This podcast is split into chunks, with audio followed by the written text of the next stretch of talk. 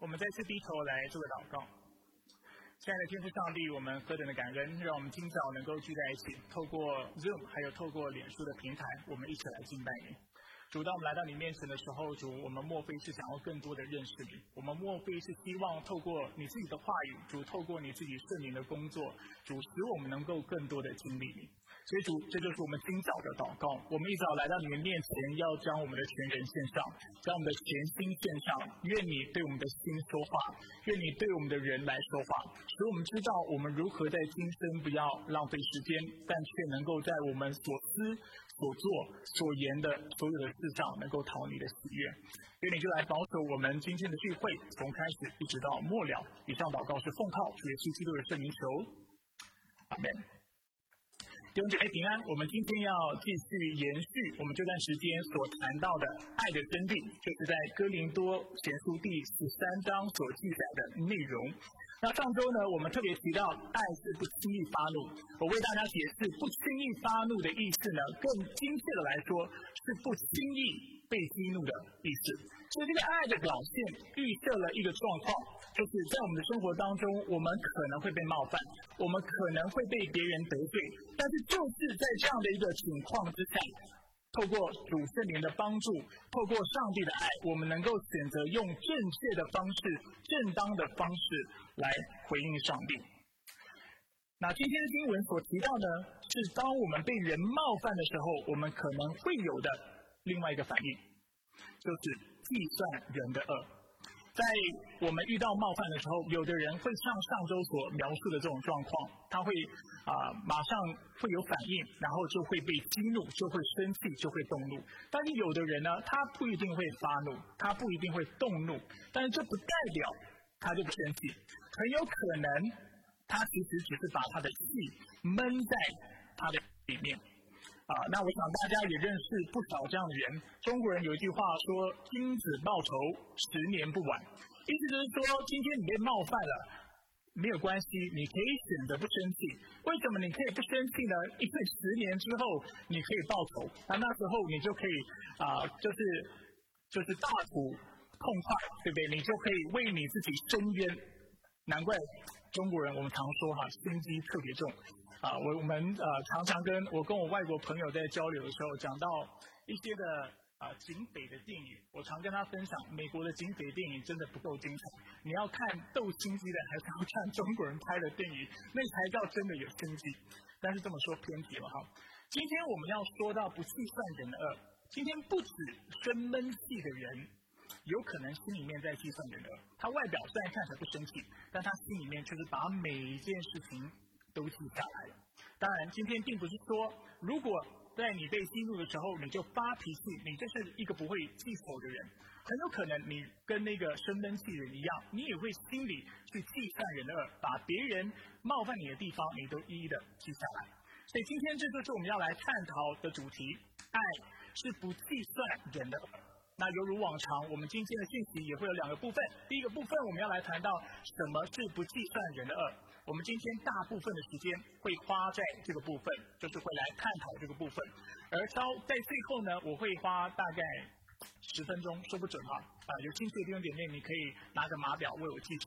我估计大概十分钟，稍微讲到那我们要如何不计算人的恶。所以我们先来看，我们要怎么界定或怎么来理解不计算人的恶的意思。在希腊文当中呢，不计算人的恶的短语就是 u la g i z a t i t a k a k a 那 u 呢的意思，上周有跟大家提到，就是不要的意思。la g i z a t i 就是计算 t a k a k a 就是恶。所以当我们把这四个字凑在一起的时候，中文可以直接翻译为不要计算恶，会用通俗一点的方式表达，就是不要记仇的意思吧，就是不要计算。那这是一个很有画面的描述方式。一个有爱的人，他是一个不记恨的人，他不会拿着一本的册子，然后啊，当别人冒犯他的时候，他就一一的、一一的把这每一件事情写下来。其实我们可以想想想看，就是什么样的情况之下，你会想要这么准确、那么精准啊、那么仔细的把别人对你的冒犯每一件事情都抄下来？通常。大概就是因为我们想报复，所以要记下来。记下来，我才知道按着比例原则，我要怎么报复你才是正确的。但是这却不是圣经的教导，这却不是一个有爱心的基督徒应该有的行为。在圣经当中，上帝除了要求我们不去记仇之外，他也向我们显明他自己是一个不喜欢记仇的上帝。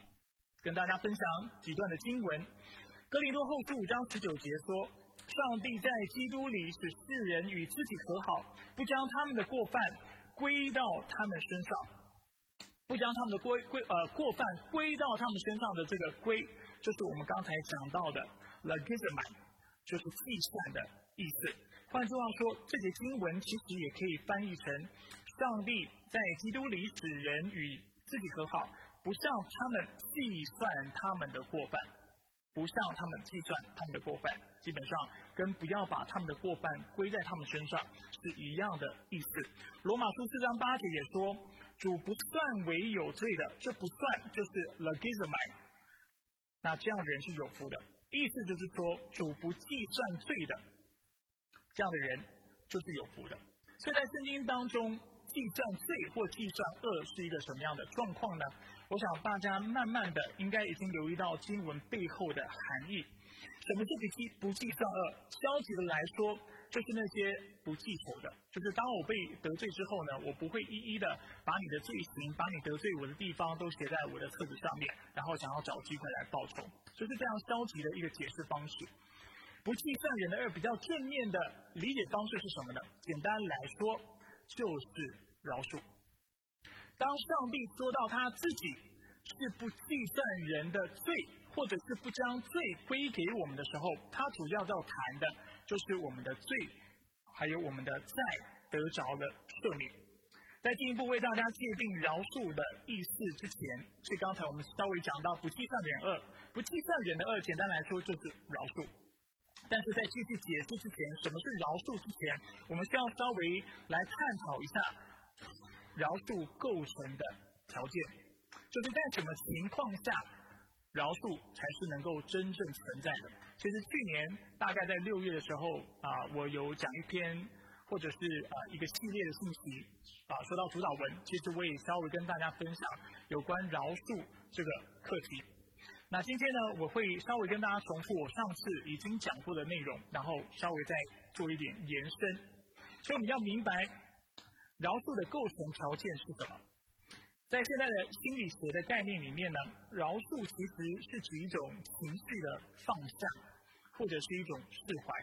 当我们饶恕一个人的时候，就代表我们选择放下加害对方的这种消极的情感，不再计较对方所做过的错事。当然，当我们说到不计算人的恶的时候，它其实是有这一层的意思的。那这我等一下。才会更多的为大家解释，但是在圣经当中，这却不是上帝的话或圣经自己界定饶恕的方式。饶恕不是这种单方面，然后自己选择把自己的这种情绪放下的这样的一个状态。在圣经里，饶恕总是预设加害者的道歉和悔改，就犹如我们基督徒要和上帝和好。我们需要先来到主的面前，我们要承认自己的罪，我们要悔改，上帝才有可能饶恕我们。换句话说，当只有一方表示懊悔的时候，另外一方才有可能有效的回应、接受他的道歉、去原谅、去饶恕他。当对方不愿意承认自己有错的时候呢？狭义的来说，就是从圣经自己界定的方式来说，饶恕是不成立的。给大家几段经文，你们就能够认同我的意思。约翰一书一章九节到第十节说：“我们若认自己的罪，上帝是信实的，是公义的，必要赦免我们的罪，洗净我们一切的不义。我们若说自己没有犯过罪，就是把上帝当作说谎的，他的道就不在我们里面了。”这段经文很清楚的让我们看到，在什么样的条件之下，上帝是公义、是信实的，然后要赦免我们的罪。就是当我们人愿意承认自己的罪的时候，他也告诉我们，如果我们说我们自己是没有犯罪的，当我们不愿意来到神的面前来承认自己的罪的时候，这其实也让我们看到，我们基本上就是把上帝当做说谎的，我们是否认他的话语，指控我们是有罪的，并且经文也告诉我们，上帝的道就不在我们里面了。所以，当我们不认自己罪的时候，基本上我们是不可能得到上帝的饶恕的，因为这样的人没有上帝的话语在他心里面，这样的人也是把当上帝当作是说谎的，否认他在圣经当中清楚的教导。但是，不仅上帝饶恕人是需要认罪懊悔，人饶恕人也是这个样子。路加福音十七章三到四节说：“你们要谨慎，若是你的弟兄犯罪，就劝诫他。”他若懊悔，就饶恕他；如果他一天七次得罪你，又七次回头说我懊悔了，你总要饶恕他。这里首先让我们看到，当弟兄姐妹得罪我们的时候，圣经清楚告诉我们，我们要做的一件事情是劝诫他。他需要知道他得罪我们，他需要知道他所做的事情是不妥当的。而当这位弟兄或姐妹他感到懊悔的时候，而且跟我们承认他是错的，他懊悔了，我们就要选择饶恕他。再次让我们看到，认错或认罪跟饶恕之间有一个非常绝对的关系。什么情况下我们可能饶恕？就是当对方愿意认错的时候。同样的，马太福音说到教会惩治的时候，也是这么说。他说：“若是你的弟兄得罪你，你要去，趁着只有他和你在一起的时候。”你要指出他的错来，他若听你，你就赢得了你的弟兄；他若不听，你就另外带一个或两个人同去，因为任何指控都要凭两个或三个证人的口述才能成立。他若是不听他们，就去告诉教会；若是不听教会，就把他看作外邦人和税吏。在这里，让我们看到教会惩治是怎么处理呢？就是在教会当中，如果有人犯了罪。大家要仔细留意哦，今天不是他让你看不顺眼，是今天他真的犯了罪，得罪你。那你怎么处理这个情况呢？你需要私下跟他沟通，所以是非常讲究比例原则的，也讲究面子的。今天一个人如果真的犯罪了，我们首先不要啊大肆的宣扬，然后又把事情啊就是白热化啊无限的上纲，这样是不健康的。我们首先私下试着去处理这个事情，但是如果对方不愿意承认的话，那这个时候我们再找一个或两个见证人陪同我们，然后在私下跟这个弟兄或跟这个姐妹沟通，希望在有见证人的情况下，这个人会愿意承认他的过犯。但是圣经也告诉我们，当这个人继续。坚持他是对的，虽然他是犯罪的，但是他却坚持他没有错，他不愿意认错的话，圣经教导我们什么？圣经教导我们，我们甚至需要让全教会知道。而如果全教会指责他、指出他的错误的时候，他仍然不愿意悔改的话，教会说，基本上或者圣经说，基本上我们要把他当成税吏或者是外邦人来看待。基本上就是把他当成不相信上帝的人来对待，这跟我们现在的文化看待饶恕的方式是很不一样的。现在怎么看待饶恕？就是对方就算不承认，那也没关系，你仍然能够啊带着一个比较啊就是宽敞的胸怀，你就接纳他，你就原谅他，你就不要跟他计较。但是圣经却清楚让我们看到，当对方有罪的时候，出于爱的缘故，因为他是我的弟兄。他是我的姐妹，我需要诚实让他知道。但是如果他不愿意承认的话，的确我们有一些的原则、一些的过程是我们必须经历的。而到最后，如果这个人在全教会的指责下还不愿意悔改、改变他的行径的话，这的确就需要把他当成外邦人来看待，甚至把他赶出教会。那这是不饶恕吗？是不饶恕，因为对方。不愿意承认自己有罪，应该说我们根本无法饶恕。当然，这段经文有许多我们值得探讨的地方。然后，我主要想要强调的，其实就是刚才所说的认罪和饶恕两者之间的关系。在圣经里，认罪是饶恕的必要条件，要认罪才有可能和好。就像夫妻的关系、朋友的关系都是，我想大家都有过这样的经历。今天如果有一方犯罪得罪了你，但是他没有跟你道歉的情况之下，基本上你要再次的信任他、建立信任的关系、跟他和好、再次成为好朋友，是非常困难，甚至是绝对不可能的事情。因为这个人从来没有表达过他自己做的事情是错的。那对这样的人，你怎么可能相信他？在婚姻当中也是这个样子。很多时候，夫妻之间的吵架或者是这样的一个隔阂没有得到适当的处理，双方没有表达啊必须的道歉。我不是说我们心里不能放下这些事情，可以，这是我等一下要更多说明的。但是在没有道歉、彼此来原谅的情况下，你说要建立信任关系，老实说非常非常的困难。而这也是饶恕最重要的目的。就像我们来到神的面前，上帝饶恕我们，目的是什么？使我们与上帝和好，并且与上帝建立一个亲密的关系。同样的，我们跟人为什么要认错？为什么要饶恕？也是为了一个更美好的未来、更美好的愿景。希望两个人的关系从此能够得到改善。但是如果是没有道歉的情况下，这个工作就很难完成。那事实上，就连不相信上帝的人也都认同这样的立场。Scientific American。啊，中文翻译成《科学人》，是全球最知名的科普杂志。他在二零一一年一月的播客节目 （Podcast） 当中，他引用了波士顿大学哲学教授 Charles 啊 Griswold 查尔斯·格里斯沃尔德，因为的名字中文非常难发音哈，就容许我称他为格式。他在《纽约时报》专栏所发表的文章。他在这文章当当中发表什么呢？他是从一个尽量从一个无神论，我不知道他有没有信仰，他可能背后有一些啊，可能有一些宗教的一些的理念影响他，但是他是很清楚的，在他专栏当中表示，我是从一个啊，就是世俗的角度来探讨原谅这个议题。他说，基本上原谅是双向的关系。意思就是说，原谅要构成，就像我们刚才所说的，其中一方一定要愿意承认他的过犯，并且寻求另外一方的原谅，而另外一方也要愿意接受他的啊认错，然后去原谅他、饶恕他，这样的原谅才能够构成。他就他称之为一个道德的关系、道德的义务。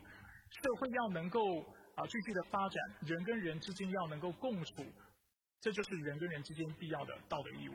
就是我做错事情，我需要让要啊承认，然后表示我需要，我希望跟你和好。那对方当然也要表达，我愿意接纳接纳，而且接受你的道歉。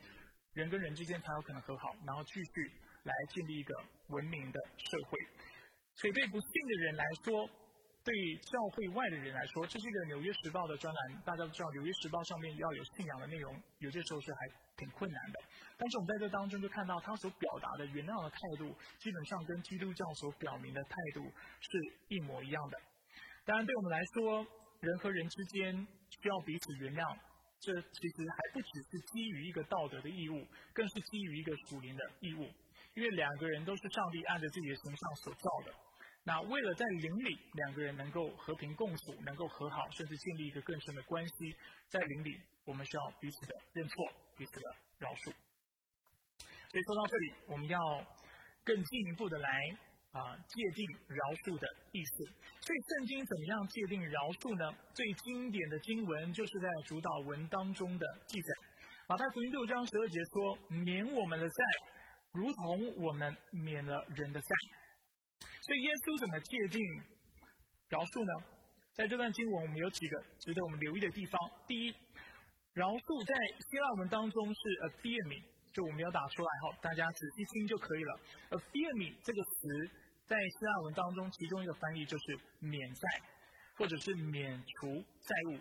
所以耶稣基本上是把这个词的界定方式直接搬来，然后他在他的一些的比喻当中、教导当中就很清楚教导这样的概念。所以怎么叫做饶恕？饶恕基本上就是一种免债的行动。第二，当我们明白饶恕。是一种免债的行动之后，我们就会明白，饶恕所诉诸的原则是恩惠而不是公义。饶恕所诉诸的原则是恩惠而不是公义，什么意思呢？现在的意思就是别人欠你钱嘛。那如果我们追求公义的话，就代表在什么样情况下，公义的要求才能够得到满足？就是别人还你钱嘛，就这么简单。欠钱还钱，那这样子才能够和好。但是饶恕的定义却不是这个样子。饶恕的定义是在别人没有还你钱的情况下，你已经或者是你就免除了他的债务，这叫做饶恕。所以饶恕不是等别人满足了你的公义的要求，饶恕是别人无法满足的时候，你就已经选择免除了他的债务，这叫做饶恕。我也常常提醒弟兄姐妹，很多人会问，就是上帝拣选一些人，却不拣选另外一些人得救，是不是公平的事情？上帝这样是否是公义的？我常常提醒弟兄姐妹，啊，你不会想要上帝总是那么公义。上帝总是公义的意思呢，代表他需要人去透过满足他公义的要求来。来使我们与他和好，但是人有办法满足上帝对公义的要求吗？圣经很清楚的让我们看到这是不可能的事情。啊，世人都犯了罪，亏缺了上帝的荣耀，就是圣经圣经清楚的教导。而且圣经让我们看到，人不管怎么努力，做尽各样的好事，也不可能满足我们亏缺上帝的荣耀。这个鸿沟是人永远无法满足的。所以上帝。若是要按着公义的原则来对待我们，就代表一件事情，就是他必须审判我们，因为我们永远达不到他的标准。但是上帝是因为爱我们的缘故，出于恩惠的缘故，他愿意饶恕我们，原谅我们，使我们与他和好。他愿意免除我们的债务。所以免除债务、饶恕的这个概念，从来最重要的所强调的就不是公义，但却是恩惠。这个理解很重要。不过第三，免债虽然是恩惠，但却不是没有代价的。如果今天有一个人欠我钱，在我决定了要免了他的债务的那一刻，这只代表一件事情，就是我决定要自我或者是自行承受这个债务债务所带来的损失。对，今天别人得罪了我，伤害了我，为什么很多人在这种伤害？当中是很难去饶恕对方，就是因为我们都知道一件事情，他伤害了我，他就要赔，对不对？他欠我钱，他就要还，这是理所当然的事情，这叫公义的原则。但是饶恕，我们都明白一件事情，饶恕的意思就是说，今天我不跟你计较了，我就吞下来。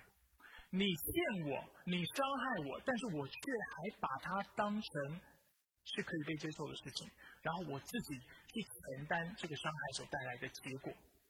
所以免债虽然是恩惠。但却不是没有代价。上帝要饶恕我们。很多人，我啊，有些时候在神学的课程当中，或在主义学的课程当中，我会跟弟兄姐妹分享。很多人会问，为什么上帝要饶恕我们？一定要让耶稣来？因为上帝要清楚让我们知道一件事情：饶恕是有代价的。上帝要饶恕你，不是 OK 好，今天我就免了你的罪，不是的。因为上帝公义要求，今天我不能偿还我的罪，总是要有别人代替吧。过去在旧约是透过祭司的。系统透过公牛、公羊等等的献祭，使人的罪能够得到饶恕。那今天呢，在新约的时代，我们的罪怎么得到饶恕？要有人替代我们，而那个人就是耶稣基督。所以，透过耶稣基督死在十字架上，上帝要表明一件事情：饶恕是恩惠，但不是廉价的，不是没有代价的。人要饶恕另外一个人，也是这个样子。所以我们常说，饶恕一点都不简单。今天如果你在饶恕当中，你面临很大的挑战的话，我想鼓励你。我明白，饶恕很难，因为饶恕代表你要去承担这个损失。那我知道，明明损失别人造成的，为什么是我来承担？我们一般是不会愿意的。第四，因为饶恕是有代价的，所以当我们选择去饶恕别人的时候，这也会使得我们。更像耶稣基督，为什么？因为基督就是透过牺牲自己来饶恕我们。所以有一一句话，他是这么说的：“他说，天底下没有什么是比饶恕他人更像上帝的。”犹如刚才已经说明了，当我们决定饶恕别人的时候，这其实也就意味着我们决定透过牺牲自己来成全别人。我再说一次，当我今天或者是我们今天选择饶恕别人的时候，为什么很难？因为透过饶恕，我们在说的是什么？我愿意愿意选择牺牲我自己，然后我成全你，让你心里不要那么难受。虽然是你冒犯我，虽然是你得罪我，虽然是你欠我钱，但是我不跟你讨债。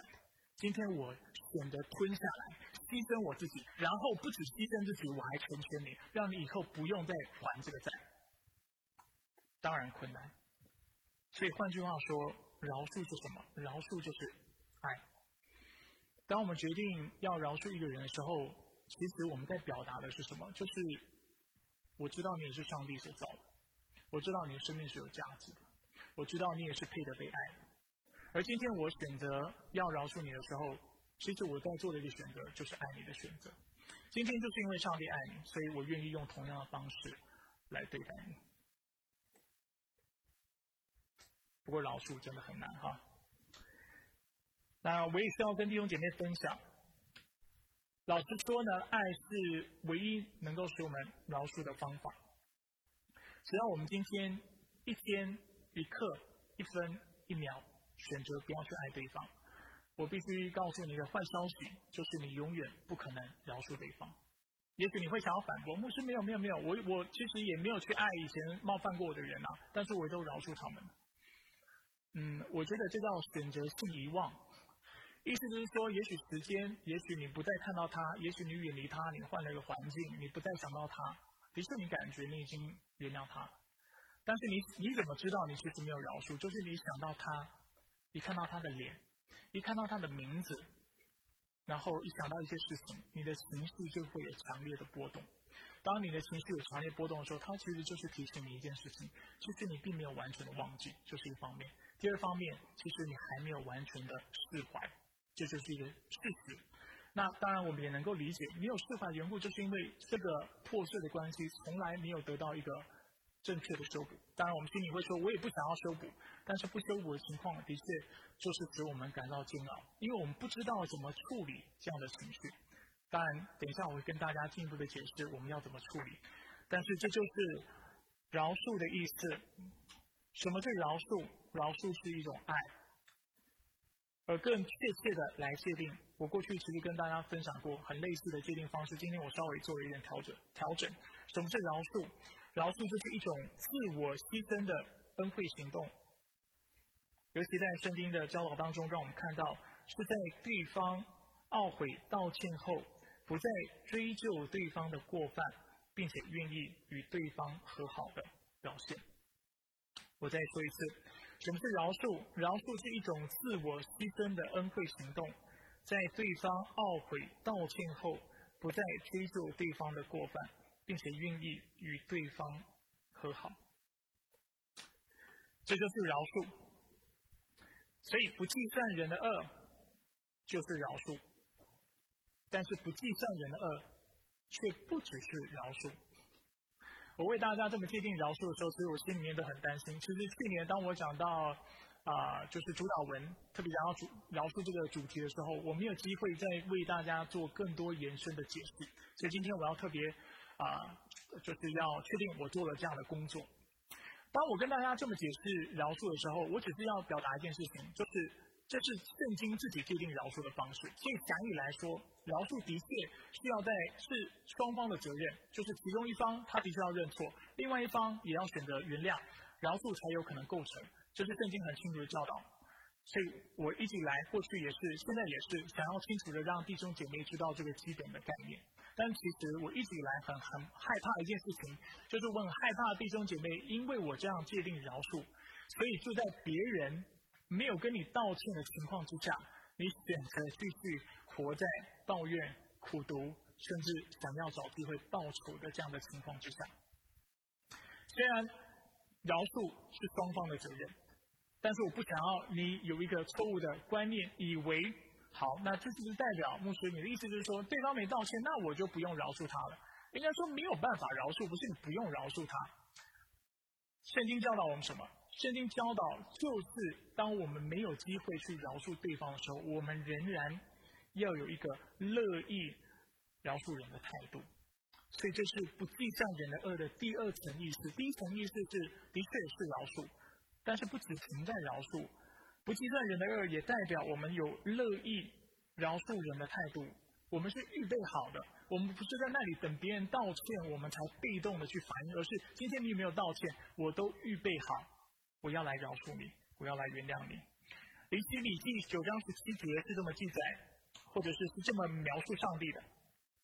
他说：“上帝，你是乐意饶恕人，有恩惠，有怜悯，不轻易发怒，有丰盛慈爱的上帝。”当时以色列人活在罪当中，但是李希米表示，上帝并没有因为你人在罪当中，他就不再是丰盛有丰盛慈爱的，他不不会因此就成为一个没有恩惠的上帝，啊，就成为一个容易发怒上帝，或者是他很怕你，好像很怕你悔改，怕你悔改了他就要原谅你一样。不是的，上帝一直以来就是那位乐意饶恕人的上帝。他像个慈父一般，永远的在等着我们回头。所以尼迦书七章十八节也这么说：有哪一个神明向你赦免罪孽，饶恕他产业中渔民的罪过？他不永远怀怒，他喜爱施恩。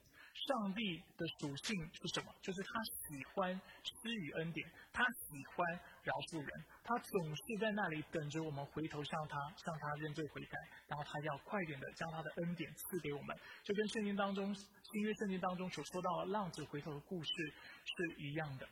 所以，如果我们对上帝啊，呃，如果我们对上帝乐于施恩这件事情心里面还有怀疑的话，我想给大家再看一段经文，去看新约。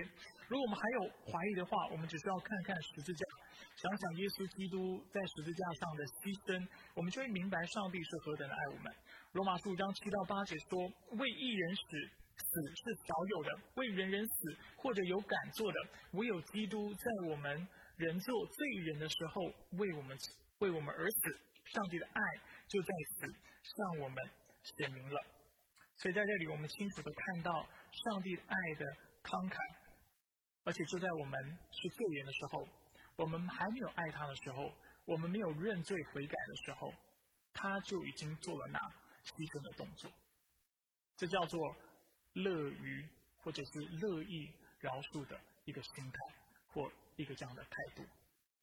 所以今天作为基督徒，我们不是总是被动的等着别人跟我们道歉，然后。因为我知道很多基督徒是抱着这样的想法，说牧师，这个你这么界定，那以后别人不跟我道歉，我就不用饶恕他。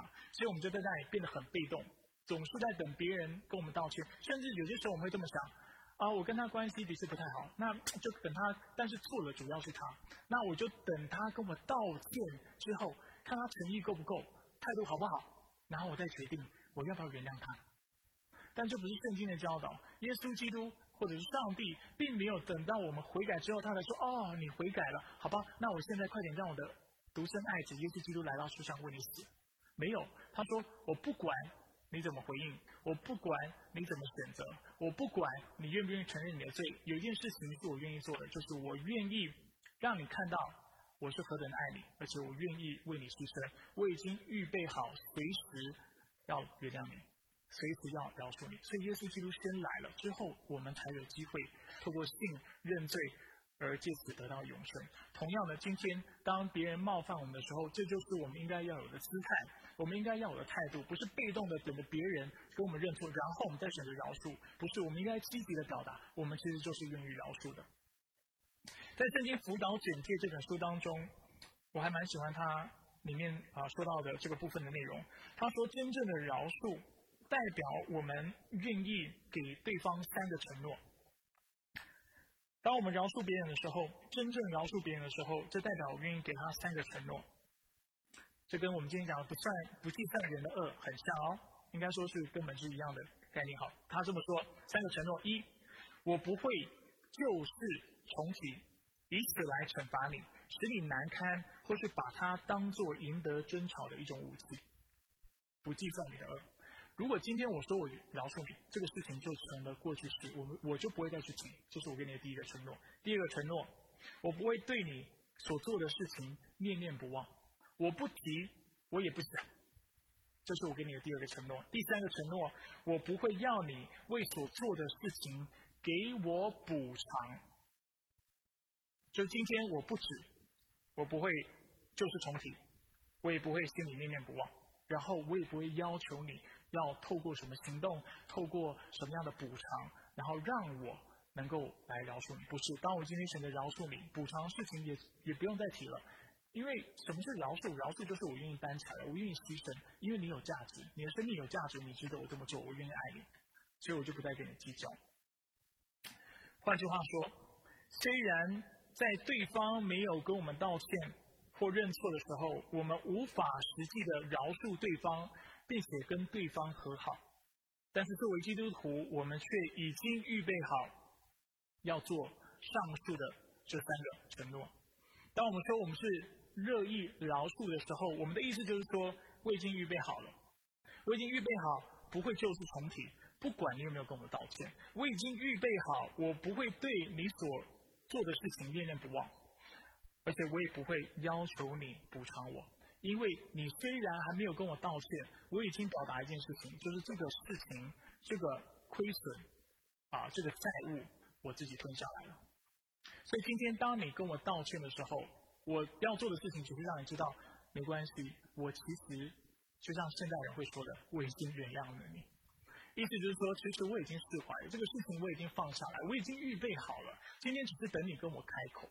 那你开口了，那当然我也很愿意让你知道，我是从心里面饶恕你的，我是从心里面愿意爱你的。所以，亲爱的弟兄姐妹，当我说到啊不计算人的恶是饶恕的时候，啊，请不要以为我的意思是说，当别人不跟你道歉，你就可以抱怨，你就可以心里有苦毒。应该说，我从心里面希望你不要这么做，或者是你想要报复，因为我知道这对你的带来的伤害会比对带来对方为对方带来伤害还要大。当我们说我们不计算人的恶的时候，我们的意思就是说，这个啊事情已经成了过去式，我们已经完全的饶恕对方，而且我们预备好，我们也是乐意的要饶恕别人。这是我们有的态度。好，接下来我们要稍微看一下，我们要怎么样不计算人的恶。啊，因为时间的缘故，我给大家简短的啊两个应用。第一，我们需要明白不计算人的恶是个选择。当我说到这个选择的时候，我的意思不是说今天要不要饶恕人是个选择。啊，圣经很清楚告诉我们。我们作为作为主的门徒，我们就必须要饶恕人，这是主的诫命，这是主的心意。所以马太福音六章十四到十五节说：“你们若饶恕人的过犯，你们的天父也必饶恕你们；你们若不饶恕人，你们的天父也必不饶恕你们的过犯。”这不是一个选择，在这个概念上面，就是要不要做这个事情是肯定要做的。但是我的意思是说，就好像上周我们讲到，不轻易发怒。在别人刺激我们的时候，在别人得罪我们的时候，我们是有选择可以不去发怒的。我上周就特别讲，这就叫做节制的属灵果子，这就叫做圣灵的工作，对不对？圣灵能够帮助我们去做那对的选择，用正当、正确的方式来回应别人的过犯。同样的，啊，饶恕也是这么一回事。当我们啊成了新造的人的时候，主的圣灵就在我们的里面，我们就有得着的那能力。能够去做那正确的事情，而上帝既然命令或者是吩咐我们要去饶恕人，这代表我们是可以做得到的。所以我想要鼓励在荧幕前的朋友们，就是如果你觉得你不可能饶恕的话，我想要鼓励你暂时的把这个想法放下，因为圣经清楚让我们看到你是做得到的。如果你是基督徒的话，你是有足够的资源让你做这个选择的。不过上帝的确在挑战你，在问你一个问题。就是你是否愿意？那我当然从心里面会为你祷告，也愿意你是愿意去做这个选择的。同样的，在加拉太书，我们也看到，我们应当顺着圣灵而行。我在这里就不多做解释。在加拉太书说到，我们若靠着圣灵而活，我们也应该要靠着圣灵而行事。所以圣灵使我们得到新的生命。但是今天。啊，这却不代表我们就可以啊，再来就是依靠自己的能力、自己的才干或自己的肉体来过我们的生活，不是？我们要继续的来依靠圣灵，我们才能够神圣，我们才能够成为一个越来越健康的基督徒。同样的，在饶恕的事上也是这个样子。所以这是第一点，我要为大家带来应用。第二点，我们要学习信靠上帝的公义，我们要学习信靠上帝的公义。呃，三年前呢，位于以色列的 Tel Aviv 特拉维夫大学，啊，我们都知道 Tel Aviv 是以色列第二大的都市，啊，做了一个关于饶恕这个命题的研究。那在研究当中呢，他发现一个人是否能够饶恕别人的过犯，其实跟这个人的 BJW 值有关。什么叫做 BJW 值呢？BJW 其实就是 Believing in a Just World 的缩写。翻成中文就是相信世界是公平的。当一个人越相信 BJW 值越高，越相信世界是公平的时候，啊调查指出、研究指出，他就更能够去原谅对方，而且他比能够比较乐观去看到、去看待别人的过犯，因为当别人冒犯他的时候，他会知道人都是有过犯的。那啊，所以他就比较能够轻易的去饶恕对方，甚至他不会强烈的要求对方一定要跟他道歉，因为他心里知道人都会犯错，所以就连别人不跟他道歉的时候，他都能够用我刚才所描述的这种状态，就是乐意饶恕的这样的一个姿态来看待。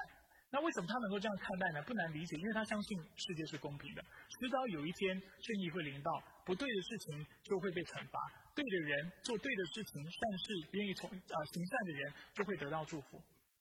所以我们很可以很明显的看到这两者之间的关系。啊，相反的来说呢，相较之下，一个人的 BJAW 值就是他相比较低的，就是他认为这个世界是相对比较不公义的，他其实就很难饶恕别人。那我想也不难理解，因为他不相信这个世界是公平的，所以今天别人冒犯我之后，如果我不去做什么的话，我不去表达，我不去报复，或者是我不让他知道这个事情的话，我心里面是是非常焦躁的，是非常急躁的，因为我不认为世界会为我带来公平，我不认为。恶事就会临到这个不公义、不正直的人身上。当然，我们也同样不相信好事就会临到我这个可怜人的身上。好，那相较之下呢，这个 BJW 值比较低的人呢，他也会比较在意对方是否有没有切实的道歉，他会很强调、非常在意道歉这个事情，因为对他说没有道歉，他就无法释怀。因为他的 BJW 值比较低，所以他总是想要透过一些比较确实的、具体的方式，来使他跟别人的关系能够和好，或者是能够有进展。那当然这是非基督徒的一个研究结果。所以如果我们今天想要把这个理解应用在我们身上的话，我们的确需要先回到圣经，然后透过圣经来为这个研究理论做一点修正。所以，对于基督徒来说，我们的 BJW 值普遍来说应该是高还是低呢？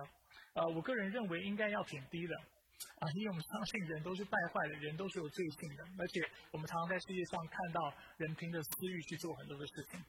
我不是相信，我不是不相信人的身上还啊残留着上帝部分的形象，我相信有，但是的确我们看到这个世界，啊，我认为圣经的教导也是普遍让我们看到的确是比较悲观的。但是基督徒却不是没有盼望，基督徒却不是悲观的人或活在悲观当中，因为我们的啊 BJ 居值，这是我突然编造的哈，Believing in a just God，相信一个公平的上帝，在我们心里面这个值是非常高的，我们相信上帝是。绝对公义的，所以虽然我们处在一个相对负面的社会，但是因为上帝是公义的缘故，所以我们能够乐观来看待。我们也知道上帝是赏赏善罚恶的，所以他必会公平的对待我们。在我过去的啊牧养经验当中呢，其实我常观察到一件事情，就是当人无法去饶恕的时候，其实最大的问题，其实往往不是这个人不明白上帝的爱，其实我们都明白，我们不能饶恕人的时候，不是因为。我不知道上帝爱我，我知道上帝爱我，我只是不愿意上帝也爱他，我只是不愿意上帝也爱那欺负我、得罪我、伤害我的人。我很怕今天上帝出于他的爱的缘故，出于他的公义的缘故，他让那个人也有机会悔改，相信他，罪得赦免，得到永生，在基督里找到盼望，得到丰盛的生命。这对我来说是何等可怕的坏消息！所以常常无法饶恕的。状态不是因为我们对爱不了解，而是我们对公义、上帝的公义其实是不信任的。我们认为 上帝不靠谱、靠不住，今天还是把事情抓在我的手里，可能比较安全一点。其实，在圣经当中有许多这样的例子，我我啊就举两个好了。啊，在旧约当中有一个先知还蛮有名的，最近有一个电视剧啊，应该说一个啊歌舞也也没有舞蹈哈，就是音乐剧。啊，就是讲到约拿的故事。约拿的问题不在于他不相信上帝的爱，他相信上帝的爱，但是就是因为相信上帝的爱，所以他不向尼尼围城的人来啊，就是传福音，或者是告诉他们他们应该要悔改，因为他很怕他去跟他们说上帝审判临到要临到的时候，他们真的悔改了，真的临悔改的时候，他知道因为上帝是慈爱的缘故，所以上帝一定会原谅他们。所以他的问题不在于我不知道上帝爱我，我知道上帝爱我，我只是不想要上帝爱我的仇敌。所以他在啊一次的祷告当中，在四章二节，他就说：“耶和华就是当年尼微城悔改的时候。”他说：“这不就是我人在本国的时候所说的吗？我知道你是有恩惠、有怜悯的上帝，不轻易发怒，有丰盛的慈爱，并且改变心意，不降那灾灾难。我就是因为这样，才急速逃往他失去的。换句话说，我为什么不想要去那个城，然后宣判你的审判要领导？因为我知道，他们一旦悔改，你就要原谅他们。今天不是因为我们不相信上帝的爱。”但是，信我不相信上帝的公义跟我心里面想要的公义是一样的。上帝的公义标准往往跟我公义的标准是有落差的。在新约的圣经当中，我们也常看到这样的一个状态。在使徒行传，很多犹太人背景的基督徒看到福音也临到外邦人，使外邦人能信主的时候，他们一开始是很难接受的。但心里想，上帝啊，这些人是迫害我们的，我们今年国家会灭国。以色列会不再存在，就是因为这些外邦人欺压。然后现在你却告诉我，圣灵临到他们，如同临到我们一样；旧闻临到他们，如同临到我们一样。上帝无法接受，往往不是爱的问题，而是对公义了解的问题。除此之外，我们不相信深渊，深渊在于耶和华，我们不愿意饶恕。甚至我们选择活在苦毒、埋怨和憎恨当中，主要的原因就在于我们害怕上帝不会为我们伸张正义，我们怀疑他是否是真的公义。当然，我们知道圣经教导我们，在罗马书说到不要自己伸冤，宁可给主的愤怒留地步，因为经上记着主说：“深渊在我，我必报应。”不要被恶所胜，反要以善胜恶。我们除了需要相信上帝是公义之外，如果今天我们要能够饶恕人，我们也需要学会信靠他的公义。我这里特别用信靠。我过去常常给大家这样的比喻：相信或知道一个概念是一件事情，能不能够信靠这件事情又是另外一回事。知道上帝是公义的是一件事情，但是愿意信靠，就是上帝，我就我就投靠你，我就交给你了。相信你在当中你会做出最公义的决定。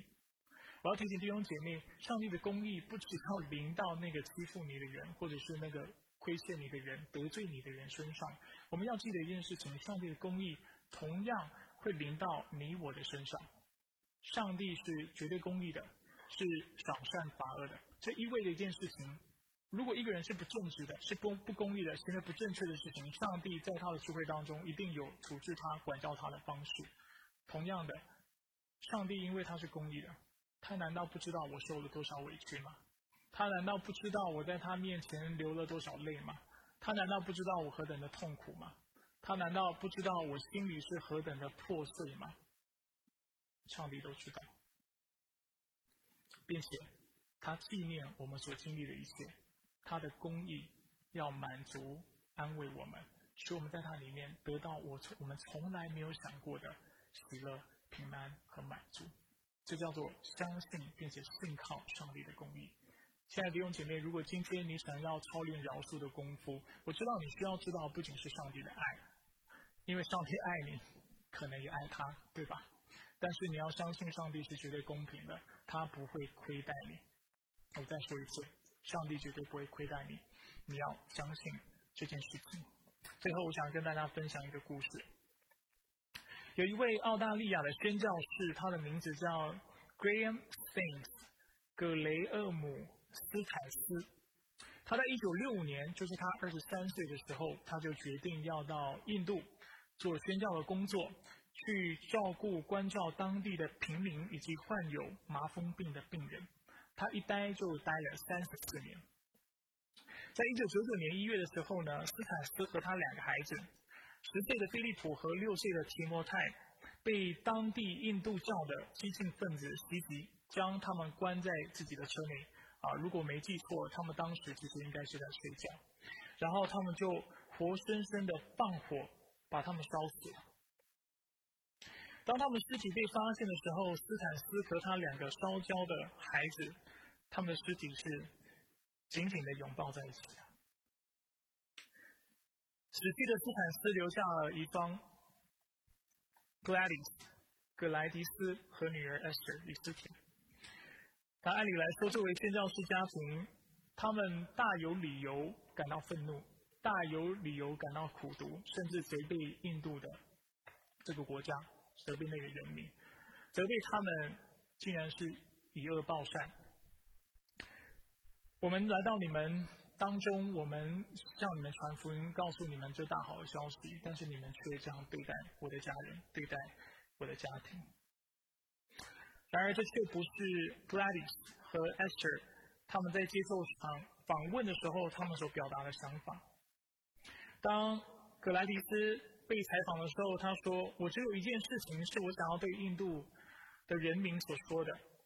我并不苦读，我也不愤怒，但是我有一个渴望，那就是在这个国家的每一个人都能跟。”这位为他们的最牺牲生命的耶稣基督建立个人的关系，让我们一起将憎恨烧毁，并且扩散基督爱的烈火。而当他回到澳洲的时候，Gladys 也接着表示，他会再一次的回到印度，因为他说：“我的先生和孩子为这个国家牺牲了自己的生命，印度就是我的家。”并且我希望继续在那里服侍有需要的人。而当时，啊，他十三岁的女儿 Esther 以斯帖在接受采访的时候，他也说：“我感谢我的主，因为他认为我的父亲值得为他舍命。”那为什么跟大家分享这个故事？我想大家懂我的意思。什么是爱？爱是不计算人的恶，爱是就是在别人亏待你、得罪你。冒犯你的时候，你仍然选择饶恕。我不知道印度这个国家有没有跟这个家庭道过歉，这个部分的新闻我没有机会去读。但是有一件事情是我知道的，就是没有道歉。Gladys 还有 Esther 以斯帖，他们其实也都已经预备好要来原谅他们了。就是印度没有跟他们道歉，国家没跟他们道歉，那里的人民没道歉，甚至这些激进分子没道歉。我知道。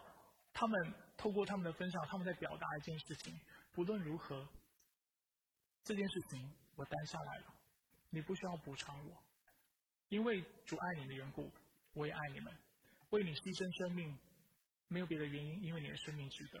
而且我希望有一天，你也能够认识耶稣基督，这就是爱，爱是不计算人的恶。接下来是默想的时间，但愿上帝继续。在我们心中动工，对我们说话，提醒我们，我们都是他所爱的，而且是他透过他的恩典所救赎的。求上帝帮助我们，让我们今天能够明白这爱的代代价是何等大，而且这样的爱又是何等的丰富，使这个爱能够推逼我们，使我们也能够去爱我们周围的人。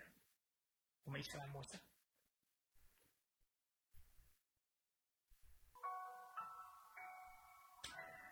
亲爱的弟兄姐妹，最后让我们一起低头来做个祷告。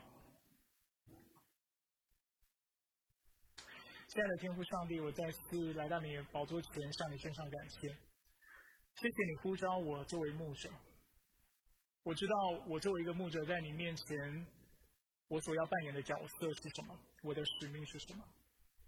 我知道我需要按着你的正道、你的圣言主来做教导的工作。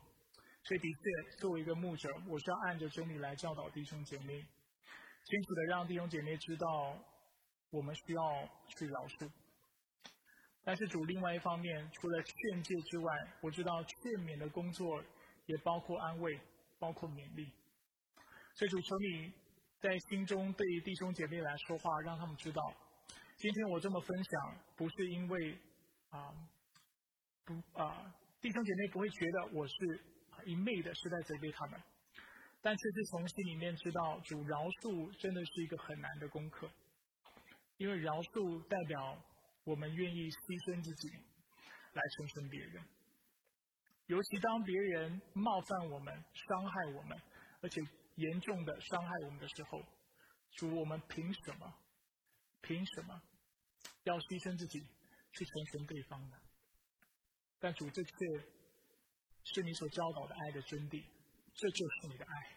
透过你的爱子如何为我们牺牲生命，使我们能够有得着新生命的机会。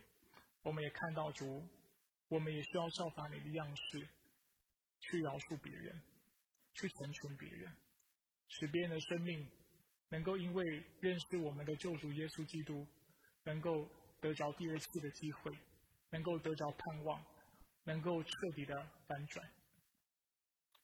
所以主，我特别为我们在座的弟兄姐妹，包括我自己，我们将我们自己都交托仰望在你的手中。主，愿求你继续来教导我们这爱的功课。爱真的很难，爱要成为一个有爱心的人，我们需要面对许多的挑战。啊，我们需要学会舍己，我们真的学会需要啊，真的是放下自己，天天背起十字架来跟随你。但是主，犹如我自己在信息当中所传讲的，就是我对我自己说的话，也是对弟兄姐妹说的话。就是主，我们要学习信靠你的公义。你不止看到了我们如何啊遭遇不公平的对待，但是主，你必也要在我们生命当中成就那我们眼睛未曾看过、心里未曾想过、耳朵也未曾听见过的美事。所以主，我们今天来到你面前，主，求你帮助我们，求你的圣灵充满我们，求你的爱也指引我们，帮助我们。